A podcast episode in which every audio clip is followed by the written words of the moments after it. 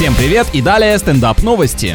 Власти Берлина приняли решение оставить открытыми ночные клубы, но танцевать в них запретили. Теперь даже не скажешь, что я иду туда чисто расслабиться и поплясать, за этим предлогом уже не спрячешь банальный поиск пары на вечер. Ограничение установлено для того, чтобы заведения могли предоставлять гастрономические услуги, но отказались от организации массовых мероприятий. Да, романтический ужин под техно и стробоскоп — это довольно необычный план на вечер, прям новый вид досуга придумали.